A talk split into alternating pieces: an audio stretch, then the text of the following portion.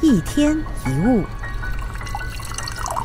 随着年纪渐长，一不小心，我们会越来越爱提起过去的丰功伟业。比如在聊天的时候，会说起“哎呀，怎么说我也曾经做到那个嘛，我当时怎么样怎么样之类的”，或者是抓着年轻的下属说教：“以前我这样做活，其实呃不少厉害的成果嘞，你用这个方法试试看啦。”或许是年轻的时候费尽辛劳才获得值得自豪的成果，所以想要反复的回味，这样的心态当然可以理解。但是这种行为只会让自己变得更卑微，而且让周围的人开始繁衍。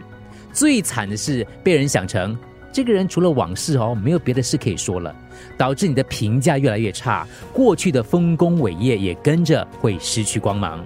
这种人就是所谓的讨厌鬼。如果站在客观的角度审视这样的自己，你肯定也不喜欢自己。禅语有句话叫。放下着是劝诫大家不要被过去的成就或名声所束缚，已经过去的事物彻底的抛开。